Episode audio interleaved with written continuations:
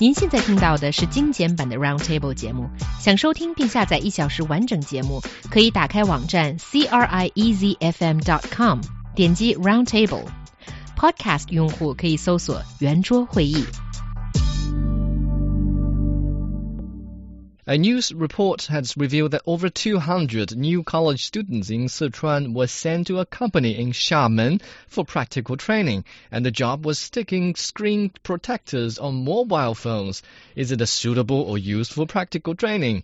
开学两个月，一堂专业课还没上呢。四川一所学院刚入学的两百多名新生就被学校拉到厦门参加所谓的社会实践，而实践的内容呢，却是在流水线上给手机贴膜。这样的社会实践合适吗 ？So can you tell us more about what happened? Oh, basically, this student uh, named Xiao Wen, who's a freshman student from Chengdu Transportation and Machinery Technician College, which is a vocational school from Sichuan Normal University. Uh, he reviewed the college provided them fundamental classes like Chinese, mathematics, or English after the first term started in uh, September, which helped them uh, prepare for the national higher education exams for health, uh, self-taught So adults. so far so good.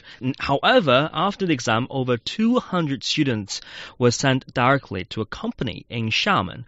See, from Sichuan to Xiamen, that's a long distance, isn't Yeah. it? And for their practical training. And what they did in the company was just applying screen protectors on mobile phones on the production line. And several confused students from the college reported this news via hotline of Sichuan Online.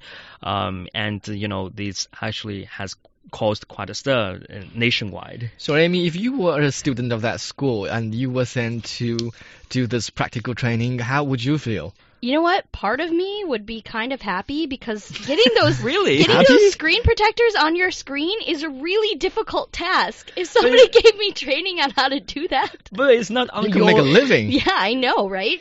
okay. It's no, not on I'm, ju- your I'm, uh, I'm just smartphone be, though. uh, I'm being facetious. It's obviously not related to what they're studying in university, Mm. and it's not really a good practical skill. I mean, it is a good practical skill to have like once after you Mm. buy your phone, but after that, you're not going to use that for Well, teaching really. elementary Maybe twice school. after your girlfriend had bought a phone. Yeah, that's true. See, this could help you get married. Not sure if that helps, but lawyer, you should learn it. okay. But it seems like, you know, the purpose for the practical training is it's sort of like the equivalent of an internship here. Right. So every college student needs to have some kind of internship or practical training. Yeah. But it seems like these students didn't really have much of a choice. Their teacher basically told them they're supposed to participate in this practical training, which accounts for six credits. If they don't do it, uh, then they won't get the credits, which influences their ability to graduate. See, At the this is same- tricky. Right. They didn't And get a choice. Right. At the same time, they're even a contract. And before they started working in a company, students signed a three-party contract, which we usually do nowadays with the company and the school. When they complained to the teacher, uh, the teacher persuaded them or even coerced them not to quit because they signed a contract already.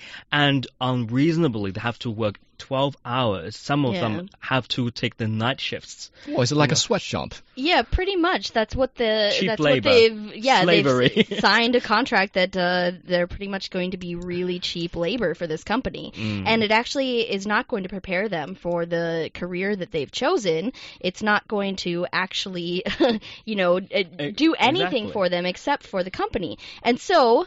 The natural question to ask is who's benefiting from this, right? Who's benefiting from The this? school and the company. Well, Both the parties. school denies that they're getting any money from it, but they did admit that the teachers are getting 10 to 15 yuan per student. As Wow. a commission. Right, Mm. and there's about 250 students from eight majors going to the, for this practical training. Mm. So these teachers are actually making quite a bit of money for referring Just these assigning those students. students to the factory. Yeah, exactly. Sounds like human trafficking. Yeah, uh, it sounds definitely like slave labor for sure. And, you know, and also, what is even more ridiculous is this uh, Mr. Liu Yirong, a vice president of the college, said, you know, um, it's a very good opportunity for those students to be trained at the factory uh, for them to better adapt to the society. And, you know, this company is a Fortune 500. And the reporter found, you know, among all the companies on the list, there is no company Right. like this one. Yeah, so it, it actually is not one of these Fortune 500 companies. It's a company that is like funded by some someone in Taiwan. Mm. It's it's not even it's not mentioned in any of the top 500 enterprises in the world or in China.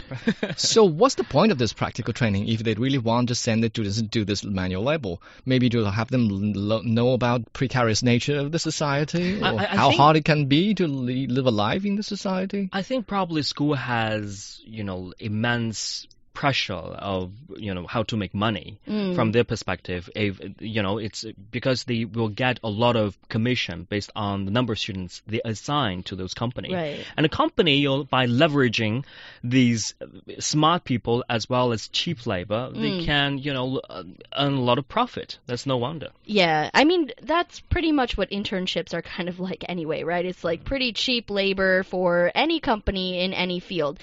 Ideally, you're actually learning something while you're at that internship, right? You know, everybody has had internships where they're making the coffee or getting Mm. the dry cleaning or whatever. That's kind of part of like you're working your way up from the bottom, but you also get like a couple of chances to work with some expert or a mentor or like learn some skills or get some practical skills As- uh, based on your major. I remember, yeah, because I, I was a biology major student, so I went to Shennongjia Forest in Hubei. Mm. I learned how to class- classify different butterflies from Oh, that trip, which is very cool. I learned a lot from zoology. Yeah, Um, I had an internship at a sound production studio, and I got to like put sound effects into television commercials. Wow. wow. Yeah, and I learned so much from that job, even though this was like the grunt work that they didn't want to do. This is what they gave me to do when they went home, but I learned something from So it. So did you apply it yourself, or did the school assign it for you? No, no, no, I found it myself. Yeah, that's the point. Mm. The students you always have a choice Right. instead of forcing them to do manual labor.